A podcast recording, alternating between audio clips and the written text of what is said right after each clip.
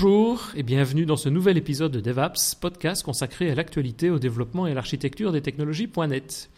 Nous enregistrons aujourd'hui cet épisode le 19 janvier 2016. Je suis Denis Voituron et je suis accompagné, comme d'habitude, de Christophe. Bonjour Christophe, comment vas-tu? Bah, ça va bien, bonjour Denis, bonjour tout le monde. Et euh, meilleurs vœux. Bonne année à toi aussi, oui, tout à fait. T'as passé de bonnes fêtes? Oui, oui, très bonne fête et puis euh, content d'être en 2016. Eh ben moi aussi parce qu'on va, à mon avis, faire beaucoup de choses. Moi, en tout cas, même professionnellement, je pense qu'il va y avoir beaucoup de, changements, beaucoup d'éléments qui vont bouger. Donc, euh, ça risque d'être une année euh, peut-être passionnante, mais en tout cas critique aussi pour tout ce qu'on va faire cette année, et tout, tout en termes de boulot, quoi. D'accord, bah, c'est cool ça.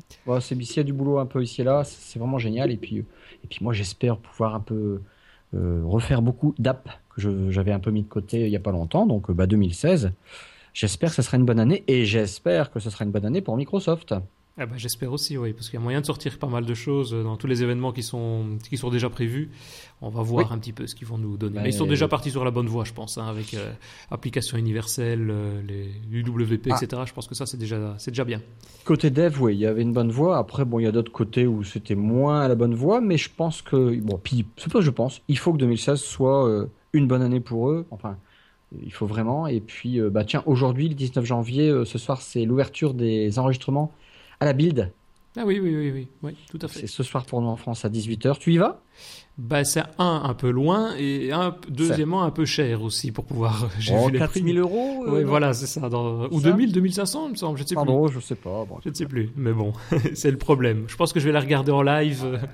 Euh, c'est 15 jours de salaire Voilà, c'est ça. Voilà, voilà. Donc voilà, c'est ça. Ok, ben, dans ce nouvel épisode, donc on va, on n'a pas d'invité cette fois-ci, donc euh, ça changera certainement dans les prochains épisodes qui arriveront bientôt. Mais aujourd'hui, je pensais présenter une technologie avec toi qui existe déjà ben, depuis quelques temps en .NET, mais qui est souvent, enfin, ou mal comprise, ou en tout cas en termes d'historique, on ne sait pas trop d'où ça sort. Ça paraît un peu magique. Et ce que je veux parler, c'est de la méthodologie, de la technologie plus exactement, qui s'appelle Link, L-I-N-Q et on va regarder un petit peu tout ce qui tourne autour de Link et d'où ça vient. Qu'est-ce que ça t'évoque pour toi si on parle de Link, Christophe? Link, Link, comme ça. Euh, écoute, une extension de notre langage pour filtrer les listes de données, nos données qu'on va gérer dans notre application. Oui. Hum, un système en fait pour accéder aussi à notre euh, serveur SQL via ouais. Entity Framework, quelque chose comme ça. Voilà ce que but en blanc, ce que ça pourrait, euh, ce que ça pourrait évoquer. Et après, mais on le verra, Link, c'est quelque chose parfois que je veux utiliser, moi personnellement, naturellement, parfois, j'oserais dire, hein, des guillemets, sans même savoir que c'était du Link. Oui, ben c'est ça. Donc c'est effectivement qu'on en fait généralement, c'est du filtrage de données, de filtrage de, données locales ou de données euh, via Entity Framework, de données qui se trouvent sur un serveur SQL par exemple ou un serveur de base de données. Mais on va voir effectivement que Microsoft a mis en place tous ces concepts qui sont basés sur une multitude de fonctionnalités.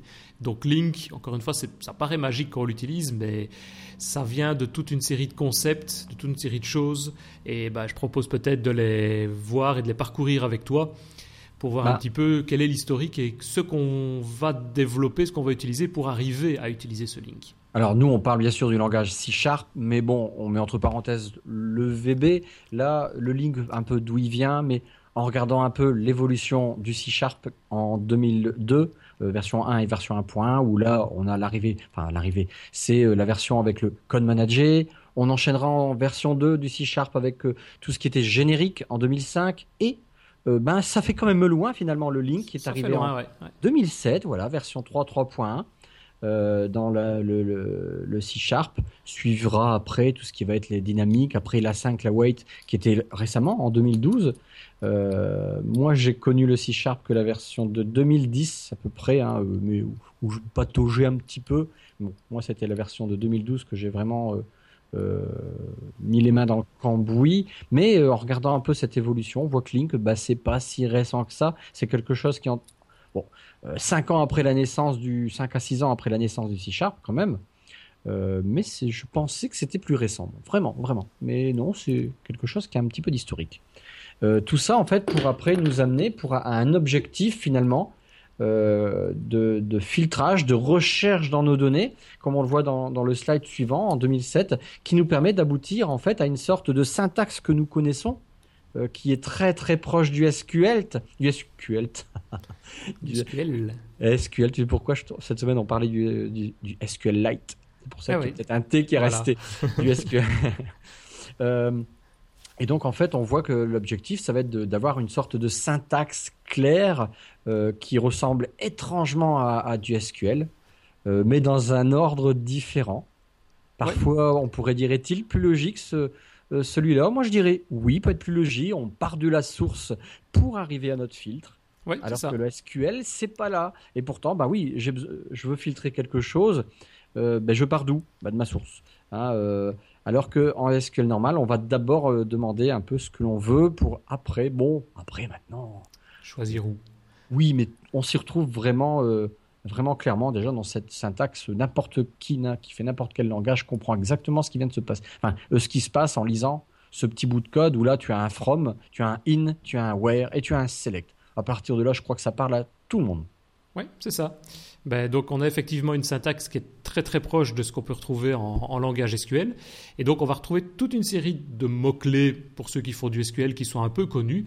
Donc on va retrouver, comme tu le dis, le from pour choisir dans quelle source de données, une ou plusieurs sources, si on a plusieurs.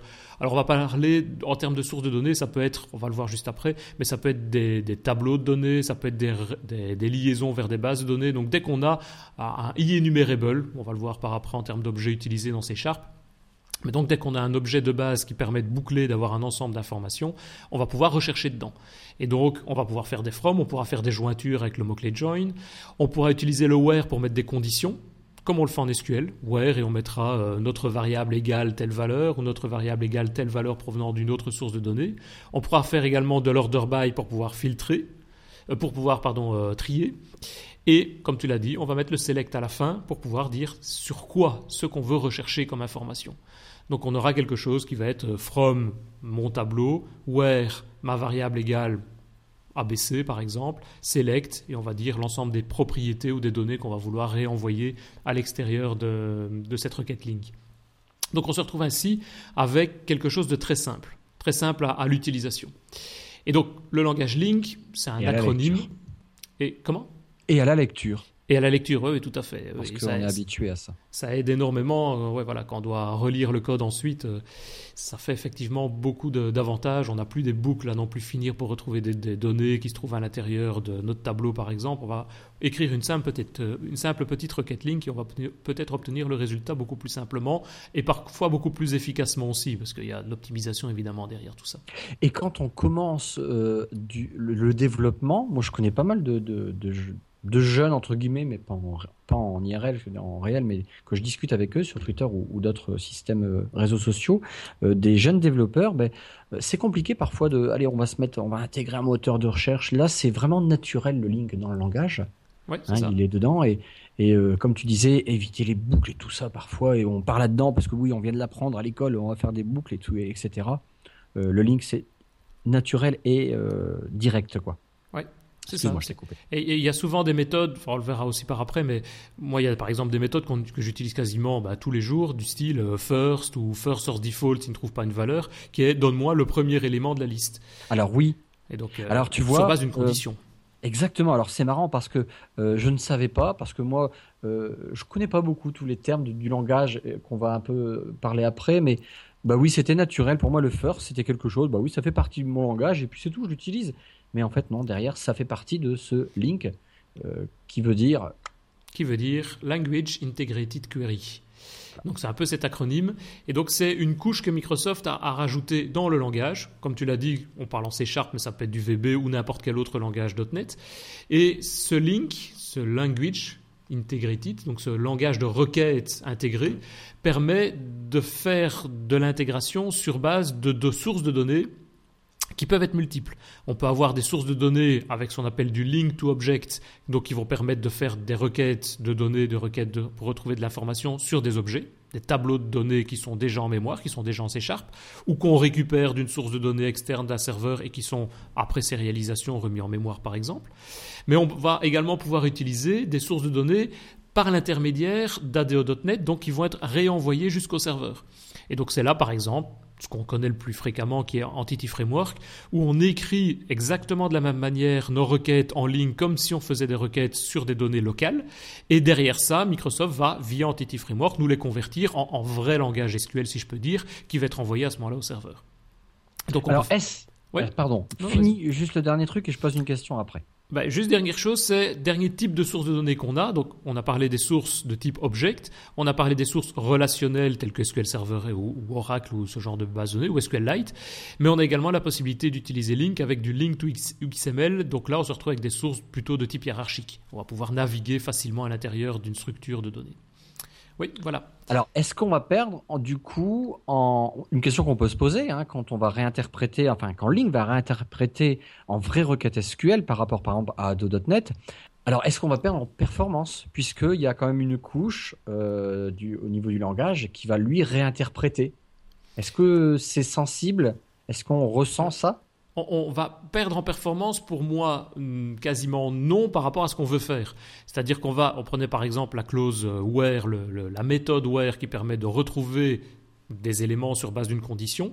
Where ma variable égale euh, Paris pour retrouver les, tous les clients qui habitent Paris par exemple. Ben, cette information, ce traitement, il va falloir le faire. Donc, on va devoir de toute façon soit boucler à l'intérieur de notre ensemble de données pour retrouver l'information nécessaire. L'avantage du link, c'est que Microsoft l'a fait pour nous et que les requêtes, bah, elles ont été pensées, elles sont utilisées, donc elles sont optimisées. Maintenant, il y a l'effet pervers, c'est que ça parfois, ça devient tellement facile à utiliser que du coup, bah, on ne se rend pas nécessairement compte que derrière, il y a de la machinerie qui s'enclenche, qu'il y a toute une série de mécanismes. Et donc, évidemment, si on fait un where, un select, un reware dedans, etc., bah, on va se retrouver là avec des pertes de performance, mais parce qu'on on demande au système de faire beaucoup de choses. D'accord, oui, après, euh, oui. Donc disons que c'est très très très relatif alors. C'est très relatif. Il ne faut pas trop l'utiliser non plus, il faut l'utiliser correctement, mettre les bonnes conditions où il faut. Ben, je veux dire, à partir du moment où on a besoin de retrouver de l'information ou de la filtrer, ben, quelle que soit la manière de faire, on va de toute façon perdre un peu de temps. Maintenant, c'est clair qu'avec par exemple Entity Framework, il vaut mieux mettre les conditions dans la, requête link, je vais dire, qui va être envoyée à Entity Framework, donc convertir en SQL, pour que ce soit le serveur qui fasse le boulot de filtrage, et pas récupérer euh, tous les clients pour euh, avoir un trafic réseau euh, exorbitant, et puis commencer sur le post client à devoir filtrer à ce moment-là les données en local. Le résultat va être le même, mais Évidemment, en termes là de performance plus réseau, de trafic entre la base de données et l'application, ça va être là, euh, ça va être très perturbant. Quoi. Mhm. Ok? Ouais. Donc voilà. Donc ce qu'on va voir ici, c'est le link, donc le Language Integrated Query. Et si on essaie de retrouver une définition que j'ai été repéré un peu, par exemple ici que j'ai simplifié, mais par rapport à Wikipédia, ben on peut dire que c'est un composant du framework .NET qui maintenant est intégré en natif fourni par Microsoft, et qui ajoute donc des capacités, ce qu'on appelle d'interrogation sur des données. Et donc c'est interrogation sur des données au langage, évidemment, en utilisant une syntaxe proche de celle du SQL. Ça, c'est l'objectif, c'est d'arriver à écrire var, ma requête, var query égale from, ma source de données, where mon client.city égale Paris par exemple, euh, select, et je renvoie le nom, le prénom de tous les clients qui correspondent, qui habitent Paris dans ce cadre-ci. Donc Link, il va définir un ensemble de méthodes, des where, des select, des, méthodes avec des mots-clés from et autres. Donc un ensemble de méthodes, d'expressions, ce qu'on appelle des expressions lambda qu'on va définir juste après, et de type anonyme. C'est toute une série de concepts que Microsoft a mis en place dans le framework 3.5, comme on a vu tout à l'heure, pour pouvoir générer, pour pouvoir obtenir ce langage Link. Et donc l'objectif, c'est un, d'intégrer des objets, des sources de données relationnelles ou structurées, telles que l'XML par exemple, d'accroître la consistance du langage, donc de faire tout ce, que c'est, tout ce qui est requête et tout ce qui est traitement de, données directement dans le langage C Sharp, sans devoir passer par soit du SQL ou d'autres processus externes. Et donc surtout de simplifier les interrogations de données. Maintenant, quand on a une structure, une source de données, ben, c'est extrêmement simple pour obtenir l'information dont on qu'on souhaite. Mais encore une fois, le fait que c'est très simple peut évidemment peut-être provoquer certains problèmes pour, euh, pour certains éléments. On va. Ouais, ok. Écoute, on va donc commencer euh, dans cet épisode à voir euh, différents. Euh, ce que c'est que ce concept avec différents vocabulaires qu'on a ici sur le, sur le slide. Donc on va. On a l'afférence de type, l'initialisateur d'objet, le type anonyme, les types anonymes, les méthodes anonymes, les expressions lambda, pour moi qui suis plus connu, les méthodes d'extension et les expressions de requêtage. Voilà. C'est effectivement, c'est beaucoup de choses. Je pense que c'est un podcast qui est peut-être très technique, mais ça permet en tout cas pour une fois de passer sur des éléments un, un peu plus précis, je vais dire, dans ce qu'on va ici définir et ce qu'on va utiliser. Et ça permet de montrer l'historique. Maintenant, pour ceux qui veulent utiliser du link, bah, je pense que en utilisant les conclusions du podcast, ça sera beaucoup plus simple que de passer par tous les éléments qui sont là. Mais c'est intéressant de savoir ce que c'est. C'est intéressant de savoir ce que c'est. Je suis persuadé que tout le monde utilise. Je vois même pas comment on pourrait faire ça. non, dès qu'on fait du link, on va les utiliser. Tout ce qu'on voit là. Euh, J'aurais dit à l'inverse. J'aurais dit dès qu'on fait du C Sharp, on fait du link. Aussi, aussi. Mais dès qu'on fait du link, on passe par ça, par tous les mots-clés qui sont ici, méthode d'extension, type d'inférence de type et autres, sans le savoir. C'est-à-dire que c'est tellement logique que bah, ça passe. C'est exactement mon cas, c'est sans le savoir. On va commencer par le premier concept qui est l'inférence de type. Oui. Alors là, en fait, le compilateur, il va rechercher automatiquement le type associé à notre expression. En fait, ça se fait euh, très naturellement avec le mot-clé var. Alors, par exemple, var i égale 5, comme on voit ici, eh bien, il va être remplacé par le compilateur par int i égale 5 car ça est un nombre entier, donc là il va y avoir une analyse. Alors ça c'est rigolo parce que moi je me suis amusé à passer du code comme ça dans Rosine, Mhm. Euh, le moteur qui est en ligne, hein, j'avais mis ça sur un moment de mon blog, et effectivement, on voit que le compilateur, bah lui, euh, tu mets var euh, i égale 5, automatiquement, tu vois que lui, tu es en int, machin. Donc, c'est comme ça que je me suis dit, allez, vas-y, bouffe du var dans ton code, c'est pas très grave. On en discutait en off juste avant, où moi je dis, ouais, moi je mets du var partout, et toi, tu, m'as dit que, bah oui, dans ton entreprise, par rapport aux conventions de codage, bah, il faut faire attention, il faut en prendre quand même, enfin, faut l'utiliser avec parcimonie, entre guillemets, c'est-à-dire que on va pas mettre du var partout pour euh, voilà parce que c'est simple et puis que c'est trois lettres. Voilà, c'est. En termes de lecture du code, c'est vrai qu'on voit var i égale 5, ça c'est un cas très, très facile, très simple.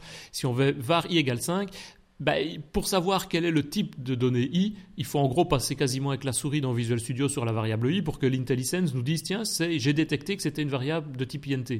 Ben, c'est plus compliqué que de voir écrit int i égale 5 par exemple. Donc nous on l'utilise je dirais qu'on ne sait pas faire autrement. C'est-à-dire quand on verra après sur des types anonymes, c'est quand la manière de travailler nous donne un objet qui n'est pas décrit, qui n'est pas codé à la source. Mais dès qu'on connaît le type d'objet, par exemple, on voit sur le dernier exemple ici du slide que var orders égale new list.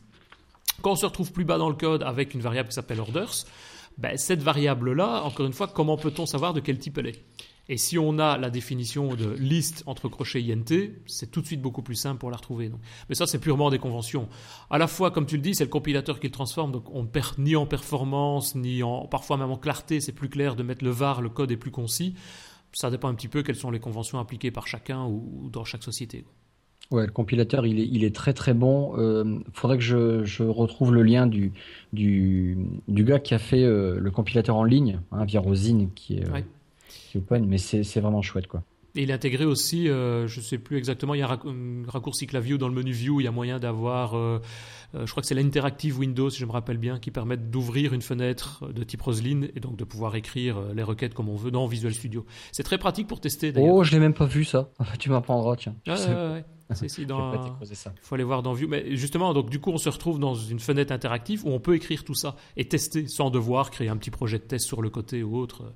On déclare des variables, on les utilise, on les additionne. Moi, ça m'intéresse souvent, c'est pour voir qu'est-ce qui existe, par exemple, en termes de signature de méthode ou en termes de, possibilités sur des objets.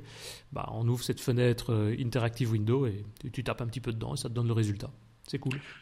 Voilà, donc pour revenir aux inférences qu'on vient de voir, l'inférence de type, bah en gros, var. Var, ça va être euh, l'inférence. On laisse un peu le, compilateur gérer. Donc, effectivement, mettez var quand, bon, voilà, le truc est juste là, mais euh, de temps en temps, il est peut-être pas plus mal de, définir selon euh, le code, puis selon qu'on travaille seul ou à plusieurs, finalement. Oui, c'est ça.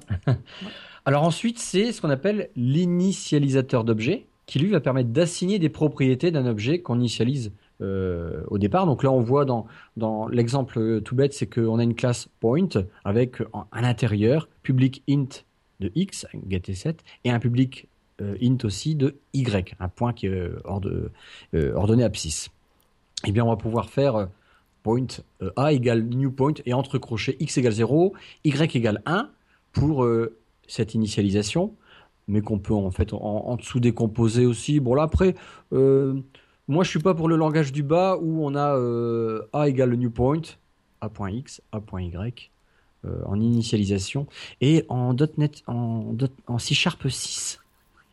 Il y a un petit peu du nouveau là-dessus euh, en initialisation d'objets. Euh, il y a du nouveau, je crois que c'est dans le constructeur, si je me rappelle bien, où on a la possibilité directement de mettre des, propriétés, oui, enfin de la création et de l'assignation de propriétés publiques, oui. Mais le résultat, encore une fois, c'est le compilateur qui le transforme et, qui obtient toujours le, ce qu'on se trouve dans le, bas du slide. Donc, il va toujours créer un objet point a égale new point, classique, et puis faire d'office l'assignation a.x égale 0, a.y égale 1. Donc, c'est une simplification d'écriture de pouvoir écrire sur une seule ligne la création de l'objet et directement l'assignation des propriétés en une seule fois. Mais encore une fois, on va le voir, cette simplification d'écriture, elle est, dans certains cas, notamment en ligne, beaucoup plus logique. On va se, ça va couler de source de pouvoir écrire de cette manière pour pouvoir assigner des données directement aux objets qui nous intéressent.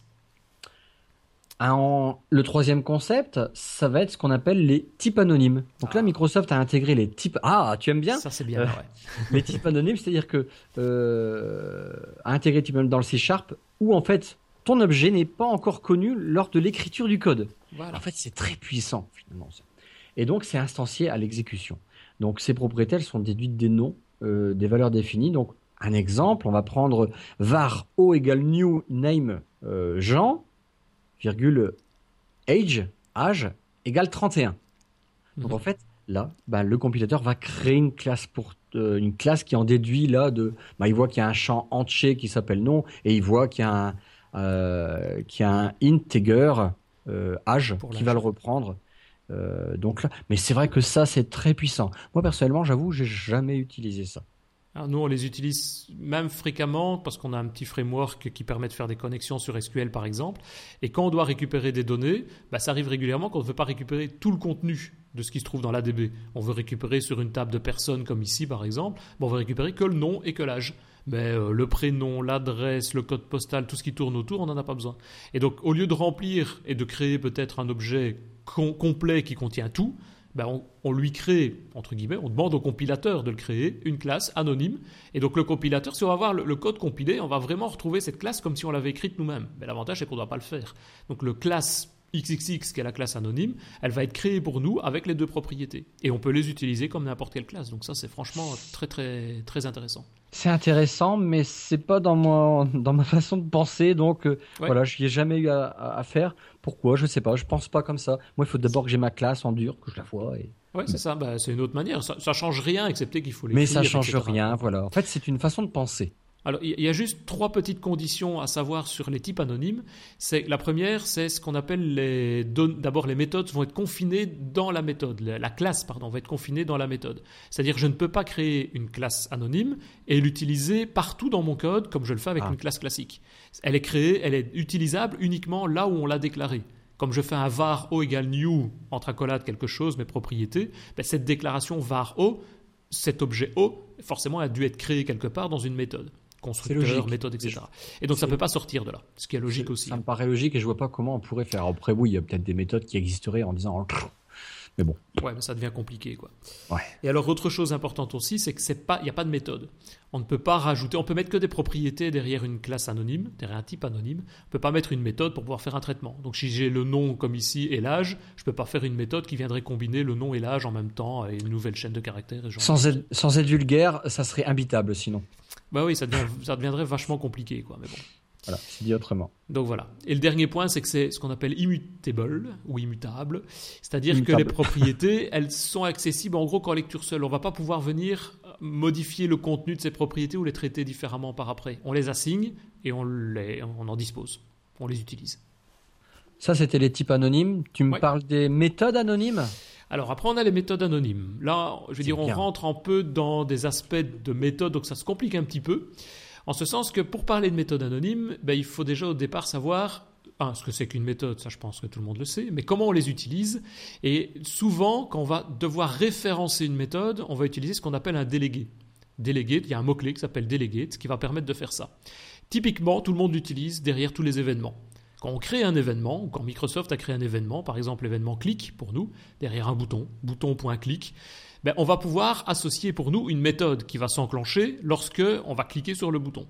Mais pour définir cette méthode, imaginons button click, cette méthode button click qu'on va créer, pour la définir, Microsoft a dû définir derrière ça un délégué qui est en quelque sorte une sorte de pointeur vers la méthode.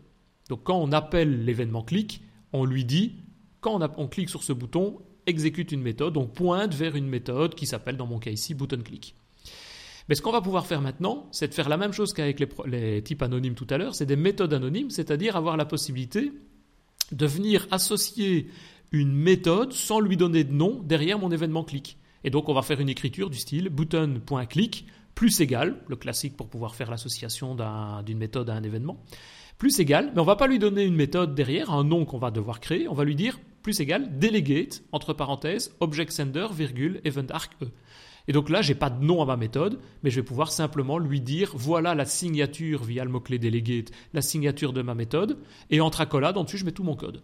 Alors ça c'est quelque chose que je n'utilise pas assez, que je vais euh, en mettre partout. J'ai pas été vérifié au niveau du compilateur si c'est la même chose, mais je suis certain que oui. Au niveau euh, le compilateur il gère comme euh, un événement à part. J'ai pas été vérifié, mais, je pense, ouais, effectivement. J'en suis, ouais, j'en suis persuadé en fait, parce que à force, on a l'impression de, de savoir comment le compilateur il va réagir, à force d'aller regarder comment il fait. Hein.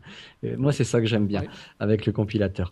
Et, euh, et ça, j'aime bien parce que ça me simplifie la lecture de mon code. Voilà. Mais vraiment, parce que je trouve que la, la méthode initiale plus égale bouton clic, enfin bouton underscore click par exemple, avec la méthode en dessous, je trouve ça lourd. Oui, ah, c'est ça. Et c'est séparé, donc tu as la définition d'un côté, souvent dans le constructeur, et puis tu as le, le code ah, qui se trouve plus bas, alors qu'ici tout va se trouver au même endroit. Et euh, souvent, moi là, mes, mes events, enfin, euh, mes, euh, euh, je les mets, tu sais, entre crochets. Voilà, excuse-moi, je connais pas le vocabulaire, mais tu sais, quand on fait des régions. Oui, oui, c'est ça, tout à fait. Bon, je mets tout ça dans des régions, régions event, enfin, bref, j'essaie de, de, ranger proprement comme ça. Euh, mais euh, franchement, le delegate, il est vraiment super bien de ce côté-là. Quoi. Ouais, le delegate anonyme, enfin les méthodes anonymes pour ça, c'est vrai que ouais, avec le delegate, c'est pas mal. Et donc, une fois qu'on connaît le delegate, ben, on va pouvoir passer à la notion suivante qui est on passe la, seconde. prédicat. Alors là, voilà, ça, on passe la seconde, ça se complique un peu, mais c'est juste un petit passage pour après le simplifier et pouvoir utiliser les links sans problème. En fait, Microsoft a intégré déjà en, framework.NET 2, donc il y, a, déjà pas mal de temps maintenant, pas mal d'années, il a intégré cette notion de délégué générique. Et ça, c'est ce qu'on appelle un prédicat. Il y a une classe dans System qui s'appelle Predicate, qui a besoin d'un type générique, donc c'est prédiqué de T, et le T, c'est pour simplement dire quel est l'objet qui va être envoyé en paramètre, et qui renvoie un booléen. Donc c'est utiliser un objet dont le type de retour, enfin qui a un delegate, dont le type de retour est un booléen.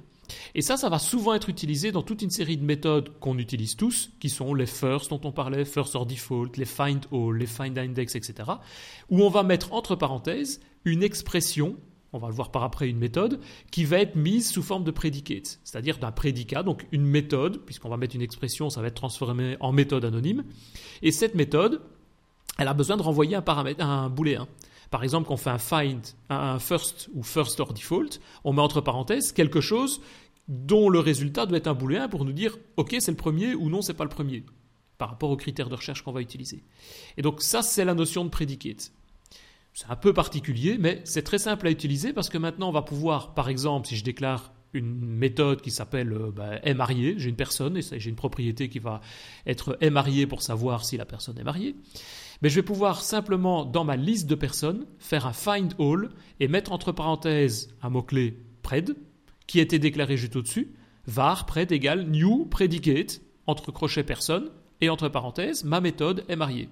Donc le predicate, encore une fois, c'est un délégué dont on a généricité, si je peux dire, l'information. Donc on a passé un générique. Ouais, je ne sais pas si le terme existe. Hein. donc on fait un predicate de personnes dont le résultat est un booléen. Et donc là, il va me renvoyer toutes les personnes avec le find all, dont la méthode, le pointeur sur la méthode qui est envoyé ici, va me renvoyer un booléen et va me renvoyer donc une nouvelle liste de personnes qui seront les personnes mariées, par exemple, dans ce cadre-ci.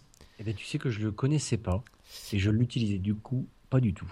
Eh bien, je dois dire que moi, je l'ai appris en préparant cette présentation ici pour pouvoir expliquer ce que c'est Link.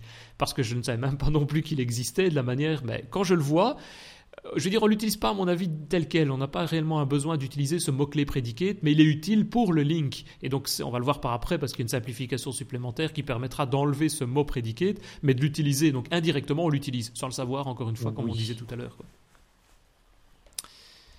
Mais justement. Alors, voilà, justement, comment faire pour enlever ce predicate et donc ne même plus le voir du tout, ben ça se passe sur les méthodes anonymes. Donc tout ce qu'on vient de voir maintenant, méthode anonyme, type anonyme, ben on va les appliquer derrière ce predicate. Donc par exemple, j'ai person.findAll entre parenthèses mon predicate, ma variable pred que j'ai déclarée juste avant, eh ben, je vais la remplacer par person.findAll, entre parenthèses, delegate, de personnes, donc entre parenthèses personne P, et entre accolades, return P.marié. Donc j'utilise une méthode anonyme au lieu de devoir, comme sur le slide précédent, déclarer une méthode dans mon code. Ici, j'englobe tout et je mets ma méthode anonyme telle qu'elle à l'intérieur de mon findAll. Petite parenthèse, euh, petite parenthèse de pub. Euh, notez que tout, on parle euh, là de code. Hein, tu nous décris du code. Il est sur YouTube. Il y a des, il y a des PowerPoint. Donc ça existe. Alors, si vous écoutez un podcast, mais tout est sur YouTube. Donc tous les slides, on peut les retrouver et le réécouter autrement. Oui, oui, oui, Et les liens sont aussi sur le site de DevApps de toute façon pour pouvoir pointer sur la, la bonne vidéo aussi. Hein. Et reparenthèse, il faudra que je vois, puisque Cast, l'application de David euh, Catu, euh, elle lit les vidéos. Et j'ai pas testé, mais YouTube, je euh, je sais pas comment ça marche. Donc il faudrait voir s'il y aurait pas moyen de. Comment ils font, les podcasts vidéo Ah, mais ici, non, il y, a le YouTube pour la chaîne YouTube, celui qui veut lire la vidéo, mais il y a ici aussi le MP4. Donc a priori, j'ai ah, pas essayé, mais on doit pouvoir le faire. Voilà pourquoi. Parce que justement, avec l'application, j'ai pas pu tester parce que je connaissais pas de podcast vidéo. Bon voilà, la parenthèse est fermée, pardonnez-moi. Mais voilà, c'est pour un peu rappeler que voilà, tout est en vidéo parce que c'est parfois plus je vérifie clair de nous écouter avec une voilà avec l'image support. Donc je vais vérifier, mais normalement avec euh, l'application de David, on devrait sur Cast, on devrait pouvoir aussi voir, enfin s'abonner à, la chaîne euh, DevApps, mais en mode euh, vidéo. Ouais, En mode MP4, ça devrait être faisable sans problème. Pardon. donc voilà, donc le find all, on va lui donner donc du coup une méthode anonyme via ce qu'on a vu juste avant, le délégué de personne. Et on va encore simplifier tout ça on va remplacer le delegate, et c'est là où la nouveauté réellement, ce quand on parle du link, que les gens, euh, les développeurs nous parlent de ça, on va remplacer le mot-clé delegate tout simplement par le petit symbole égal supérieur. C'est ce que Microsoft a rajouté. Et ça, on l'utilise. Et ça, on l'utilise. et c'est ce qu'on appelle une expression lambda, c'est-à-dire utiliser personne égale supérieur return p.marié par exemple, ben c'est une méthode anonyme en utilisant un délégué caché par l'intermédiaire du égal supérieur, qui est effectivement en termes de juste d'écriture, qui est beaucoup plus simple à, visualiser. Et c'est là que c'est intéressant, voilà, parce que là, du coup, moi, en suivant un peu la préparation, bah, ah bah oui, bah oui, parce que finalement, je connais. Oui, c'est juste une simplification. Voilà, ça. On a avant délégué de personne P, return P est marié, qui se transforme en personne P égale supérieur, return P est marié. Donc c'est une juste une simplification toute simple d'écriture. Mais c'est vrai qu'il faut, faut, faire l'historique complète pour arriver à, cette définition et à cette conclusion-là. Quoi. Ouais. Et donc il reste maintenant une simplification très très simple, c'est avoir la possibilité d'utiliser les types anonymes. Jusqu'à présent j'ai mis personne P égale supérieur, P est marié. Ben, on a vu juste avant qu'on peut rendre ça anonyme en, termes de type de données. Donc j'ai tout simplement besoin de faire P égale supérieur, P.marié. Et le compilateur va comprendre que P, l'objet que je suis en train d'utiliser, la variable P, comme je suis dans une liste de personnes, ben, P ne peut être que de type personne. Et donc, du coup, il va déduire lui-même quelle est la valeur. Et je me retrouve ainsi avec ce qu'on utilise classiquement, c'est j'ai ma liste de personnes, point, find all, ou first, ou first or default, la méthode, et entre parenthèses, p égale supérieur, p point est marié. Et il retrouve directement la donnée dont on a besoin. C'est magique. C'est magique et, et très facile d'utilisation. Voilà. Une dernière chose que Microsoft a rajouté également dans la philosophie ou la technologie Link, c'est les méthodes d'extension. Parce qu'évidemment, rajouter ou avoir une méthode find all, une méthode first, une méthode where, ben, ça marche bien si la méthode est définie sur l'objet, sur la liste de données dont on a besoin. Comme ici on a une liste de personnes, ben, on pourrait, ou Microsoft aurait très bien pu, venir sur toutes les listes de données disponibles dans le framework, rajouter toute une série de méthodes disponibles, de méthodes possibles pour pouvoir travailler sur ces, ces listes de méthodes, sur ces listes de données, pardon. Euh, il a rendu ça plus simple en définissant ce qu'on appelle une méthode d'extension.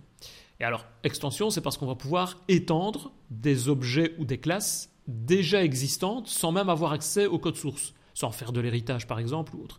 C'est-à-dire, en pratique, c'est on déclare une, une méthode qui est statique, qui va renvoyer de l'information et dont le premier paramètre est le type de données sur lequel on veut travailler. Par exemple, j'ai une méthode que je vais appeler ici plus de 18 ans, qui est renvoie un booléen, donc je vais faire public statique, bool, plus de 18 ans, et entre parenthèses, j'utilise un petit mot-clé TIS, qui est la caractéristique des méthodes d'extension. TIS, personne P.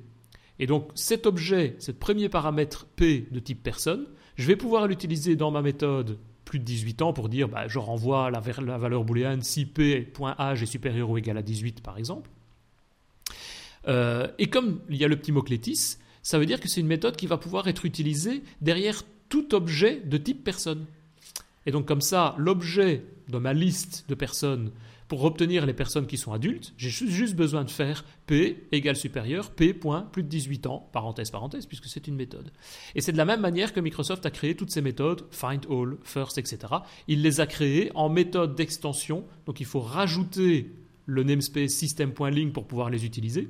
Ça, c'est souvent une des erreurs que, que les personnes qui commencent à travailler en Link, les débutants commencent ou font, c'est qu'ils ne mettent pas le namespace system link au-dessus de leur code, et donc du coup, tu n'as pas les méthodes d'extension, donc tu n'as rien ou tu ne vois rien en termes de link. Tu ne vois pas les méthodes first, first all, les where, les select, etc., qui sont disponibles. C'est vrai. Et euh, voilà. C'est alors que tu l'as vraiment dit au début, euh, à mes débuts, c'est vrai que en mettant ça, c'est magique, ça paraît tout seul.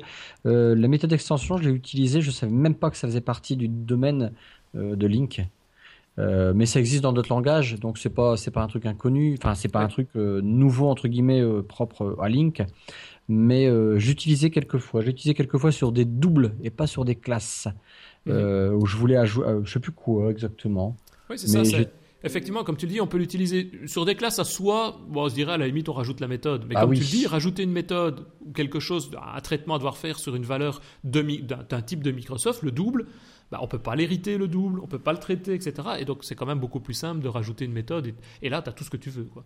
Je saurais même plus te dire sur quoi. Mais voilà, j'avais pas d'autre possibilité que de, ou alors de créer tout un micmac. Ouais, euh, par contre, je savais pas du tout que c'était Link qui, qui gérait ça derrière. En fait. Bah, Link l'utilise. C'est les méthodes. Link utilise les méthodes d'extension. Donc, euh, oui, pour pouvoir oui, d'accord, plutôt. C'est plutôt dans ce sens-là. Mais c'est vrai que moi j'ai déjà utilisé ça aussi. Je pense c'est sur des chaînes de caractères, sur le type string. J'ai rajoute régulièrement des méthodes d'extension pour les manipuler ou pour les retourner. Style, euh, on a euh, une chaîne de caractères qui contient le nom et le prénom. Bah, souvent, les clients, ils écrivent ça en majuscule, en minuscule, enfin un peu n'importe comment. oui, voilà. Voilà. Et je me fais une méthode.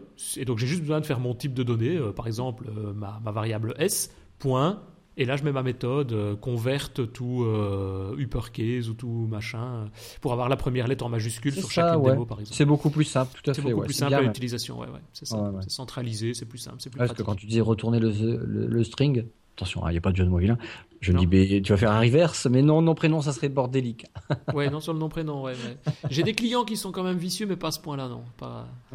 Mais écrire du majuscule, minuscule, des... ou mettre des espaces dans des noms, alors que quand c'est un nom composé, puis on recherche sans mettre l'espace, euh, voilà. C'est le genre de choses où là, une méthode d'extension est très très simple, parce qu'on en fait une qui enlève les espaces, par exemple, et puis hop, tu fais ta recherche euh, comme s'il n'y avait plus d'espace dedans, sans, sans aucun problème, quoi. Ouais. Donc ça, c'est pratique. Voilà, donc on se retrouve ainsi avec une écriture maintenant, et là on arrive, je vais dire, à une deuxième manière d'écrire. La première, c'est, ce que l'on a vu jusqu'à présent, on a une liste de données, customers, par exemple, et on a toute une série de méthodes en méthode d'extension, mais donc on peut écrire customers.where, entre parenthèses, c égale supérieur, c.city égale Paris, .select, entre parenthèses, c égale supérieur, et on crée un nouveau type, new, c.name, c.phone. Ça, c'est les méthodes qui sont rajoutées en méthode d'extension derrière l'objet customer, derrière la liste de données customer. Et on disait, on essaye quand même d'avoir, on voudrait avoir quelque chose qui ressemble à du SQL. Et donc ce que Microsoft a fait, c'est juste demander, avoir une nouvelle syntaxe, on va dire, mais demander au compilateur d'obtenir le résultat dont je viens de parler. Et donc on va pouvoir tout simplement écrire quelque chose qui ressemble à from c in customer, et le customer, bah, on l'a de l'autre côté en mettant customer.where, donc c'est juste une transformation d'écriture. Donc le from C in customer, where, c.city égale égale Paris, ben on va transformer le where écrit d'un côté en SQL en .where, méthode d'extension qu'on a vu juste avant au niveau de link. Et même chose pour le select par exemple, ou pour la variable C, on va pouvoir faire un from C in customer qui sera le C utilisé dans le test de mon where. C égale supérieur, c.city égale égale Paris. Même chose pour le select, on va pouvoir le retrouver ou le retransformer en méthode d'extension. Donc c'est une simple transformation d'écriture. Le from est transformé en objet customer, le where est transformé en méthode d'extension where, la variable c utilisée est mise dans mon test de mon where pour obtenir ma variable de la ville qui est égale à Paris par exemple, etc.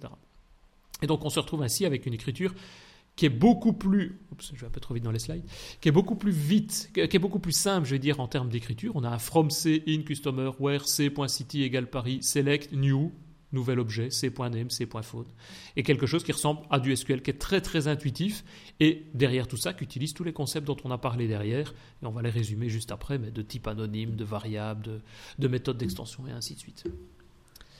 Donc voilà, c'est encore une fois très très très magique tout ça. Facile, rapide, logique. Donc, en termes d'objets, ce qu'on va retrouver en Link, c'est toute une série de nouveaux mots-clés. On a du select, du where, distinct, any, all, du group by, du group join, du count, du sum, du min, du max. Donc toute une série de mots-clés. Il y a de l'union aussi, l'order by, ascendant, descendant. Donc toute une série de mots-clés qui sont très très proches encore une fois de ce qu'on a en langage SQL et qui permettent bah, de manipuler toutes les données de manière très simple à l'intérieur de notre application. Alors si vous débutez, cette, ce slide-là que vous retrouverez euh, en MP4 ou sur YouTube, ça peut être sympa, vous, ça peut être une petite fiche que vous imprimez, parce que c'est pas mal au début de, de, voir où on va et ce que l'on a en fait Oui. disponible. Oui. Tout à fait. Et donc voilà, donc en termes de conclusion, ce qu'on peut retrouver, c'est que bah, on constate qu'on a par exemple une écriture pour, ah, imaginons de retrouver tous les Parisiens là de mon exemple de, de, la ville de Paris. Je vais retrouver tous les Parisiens dans mes clients. Je vais pouvoir tout simplement maintenant écrire var mon résultat parisien égale from c in client tous mes clients qui existent avec mes centaines de clients derrière. Where c.ville égale Paris select new entre accolades c.nom virgule c.prénom. Et donc ce que Microsoft fait derrière ça, c'est transformer tous les mots clés en l'expression link, d'un côté, le from, le where, le select, tout ça va être transformé en méthode d'extension. Grâce à l'inférence de type que tu as expliqué, ben on a la possibilité d'obtenir un nouvel objet derrière qui aura dans mon cas deux propriétés, le nom et le prénom. Pas toutes les, les valeurs présentes dans, mes, dans mon objet de client, mais juste ces deux propriétés-là qui me sont utiles. On a les méthodes d'extension where et select qui permettent de filtrer de manière supplémentaire tous les clients qui se retrouvent euh, dans ma liste de données. Et on va retrouver des expressions lambda, C égale, C égale supérieur C.ville égale égale Paris, pour pouvoir faire directement la récupération de mes données. Donc tous les concepts déjà vus, type anonyme avec le new pour créer un nouvel objet, l'initialisateur d'objet, new entre accolades c.nom, virgule c.prénom, ben, on crée un objet et on assigne directement les valeurs aux propriétés de cet objet. Tout ça se retrouve derrière cette notion de link, mais s'il y a eu quelque chose à retenir, c'est peut-être juste la définition de l'utilisation très simple de link avec le var parisien égale from c in client where c.ville égale égale Paris. Et donc là, on se retrouve avec quelque chose de très simple, mais toute une série de concepts derrière qui sont évidemment mis en place aussi. Voilà. Donc moi, en tout cas, personnellement, je ne peux plus me passer du link. C'est en général, moi je l'utilise souvent en général sous forme de méthode. C'est plutôt les méthodes d'extension. Donc pour le slide, ceux qui, partie du bas, je vais dire, de, la représentation. Et c'est des méthodes d'extension que Microsoft a mis derrière tous les objets de type enumerable. Donc je trouve ça très pratique, très magique en tout cas. Et donc voilà, je trouve ça très intéressant. Tiens, petite question euh, Christophe, est-ce que tu sais pourquoi Microsoft, contrairement au langage SQL, est venu mettre le select à la fin dans le link, donc à la fin sur la dernière ligne. On vient plus écrire comme en SQL euh, select mes colonnes, from ma table, where ma condition. Ici on fait le from, les données, where, Alors, etc. et le select à la fin. Tout à l'heure j'en ai parlé, je dis tiens, bon, ça, bon, D'abord, c'est parce qu'il y a concurrence, il y a un brevet déposé. Non, je plaisante. Ça, je pense pas. Mais, mais euh, on peut imaginer qu'on part de la source. Déjà, c'était la première idée qu'on peut se dire, bah oui, on part, ça paraît logique, d'où viennent mes données, on part de la source. D'accord? On définit quelle est notre source. OK. Mais en fait, finalement, après un petit peu de recul, tu peux te dire, c'est peut-être lié à notre outil, notre environnement de développement qui est Visual Studio. Et qu'est-ce qu'on a dans Visual Studio? Le gros point fort qu'on a, c'est l'IntelliSense. Ben finalement, euh, c'est parce qu'il a certainement besoin de connaître euh, bah notre, source, notre objet, pour après euh, nous, nous, nous, donner les propriétés disponibles. Ouais, c'est ça. Sinon, au départ, il les connaît pas. Voilà, et c'est le problème d'ailleurs ceux qui font du SQL et qui écrivent du SQL dans SQL Server Management Studio par exemple. Quand tu commences, il faut rajouter des outils supplémentaires, mais c'est toujours la difficulté. Quand tu commences à écrire une requête select, une requête SQL, tu fais select des colonnes, mais tu sais pas encore sur quoi tu vas travailler, sur quel type de table ou quel type de source de données. il a du mal à pouvoir te fournir l'intelligence, a du mal à pouvoir t'aider puisqu'il sait pas encore sur quoi tu vas travailler.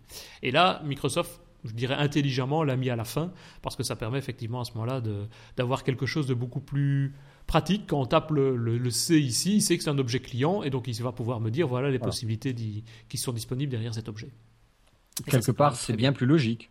C'est bien plus logique, ouais. On devrait changer le langage et changer la norme. On va faire une pétition pour ça, pour changer la norme SQL. Non, mais ça, ça prouve bien l'évolution d'un langage, enfin des langages. Et puis là, bah voilà, ça a été réfléchi parce qu'ils auraient pu se dire, bon allez, on fait comme SQL, on ne va pas déshabituer les gens. Non, là, ils ont quand même dit, bon allez, il est quand même plus logique. Et puis finalement, euh, maintenant, dire que tu crois que c'est vraiment à cause de l'intelligence. Non, c'est pas l'intelligence, mais c'est utile pour l'intelligence. Voilà, c'est utile pour l'intelligence et ça fait partie des conditions aussi.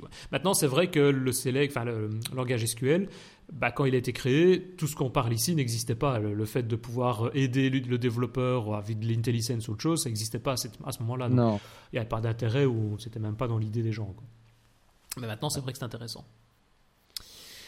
Voilà, ben, je pense qu'on arrive ainsi au bout de cet épisode qui est, je pense, très technique, mais qui peut être en tout cas très intéressant et, bah, qu'on utilise, comme tu le disais, euh, tous les jours, notamment des expressions lambda et du link, à mon avis. Je ne sais pas si tu avais quelque chose d'autre à, bah, vouloir ajouter. Dans, ta conclusion, tu dis que tu ne pourrais plus t'en passer. Euh, moi, c'est pas le même optique. C'est pour moi, ça, ça faisait partie du langage que j'ai appris. Donc, euh, c'est plutôt ce qui m'a intéressé dans cet épisode, c'est de voir un peu l'historique, d'où ça vient, et que ça a été une, belle évolution, un, un beau euh, add-on euh, au langage, mais pour moi, il était intégré. C'était, ça faisait partie du C Sharp, et c'est ce qui me faisait apprécier aussi le C Sharp en disant, putain, c'est super puissant. les requêtes, c'est inclus dans le système. Euh, tu as, des collections de trucs. Tu tapes, tu, tu veux le first, tu l'as. Et ça, je trouvais ça bien. Bon, finalement, maintenant, je sais que ça vient de Link. Link qui a été un, ajout un peu plus tard dans, le langage mais euh, je peux pas dire que je pourrais pas m'en passer. Ça fait partie de la méthode de développement pour moi. Oui, tout à fait. Euh, juste une petite parenthèse aussi. Ici, on parle de .NET, de C Sharp, etc. On fait nous parfois des projets, forcément dans d'autres types de langages, notamment du JavaScript pour faire du web. Sachez qu'il existe une série de frameworks aussi. On pourra peut-être mettre les références dans les notes de l'émission, mais des frameworks JavaScript pour faire ça, pour faire du link. Donc il y a certaines initiatives, certaines personnes qui ont développé les mêmes types de mots clés, et c'est quasiment une des premières choses que nous on rajoute quand on fait un projet euh, front-end en JavaScript c'est rajouter la bibliothèque pour faire ça, ce traitement link. Ah, Parce qu'on a les mêmes problèmes. On a, on a, aussi des listes de données à devoir afficher, etc. Et il faut aussi pouvoir les filtrer ou retrouver le premier qui correspond à telle condition, etc. On a les mêmes problèmes qu'en JavaScript, qu'on les en C bien entendu. Et donc, euh, sachez que ça existe. Je pourrais mettre les références de celui que nous on utilise, mais c'est un des premiers éléments parce que quand on peut plus s'en passer côté C Sharp, côté backend, bah forcément, côté JavaScript non plus. Donc voilà. Super. Ben, c'est parfait. Euh, ben, S'il n'y a rien d'autre à rajouter, je comment, pour, si on veut te contacter, Christophe ben, sur, Twitter, le plus simple, hein, euh, Tosnet1. Ouais. Et ben, puis, euh, ça sera la méthode la plus facile. Ou alors après sur le, les commentaires du billet. Oui, ben voilà, c'est ça, c'est ce que j'allais dire. N'hésitez pas, laissez-nous un message dans les commentaires de l'émission ou envoyez-nous un tweet sur Deva Podcast ou directement chez moi sur Denis Voituron sur Twitter aussi. Et donc, euh, pour nous soutenir, mettez vos commentaires. C'est toujours intéressant. On a eu quelques discussions euh, avec certaines personnes il y a récemment. C'est toujours euh, sympa. C'est toujours sympa, effectivement. Voilà, merci beaucoup. J'espère que cet épisode vous a plu. Encore une fois, donnez-nous votre avis, vos commentaires et éventuellement même des sujets sur d'autres podcasts à venir. On, on regardera ça avec attention. Merci beaucoup. Salut. Au revoir.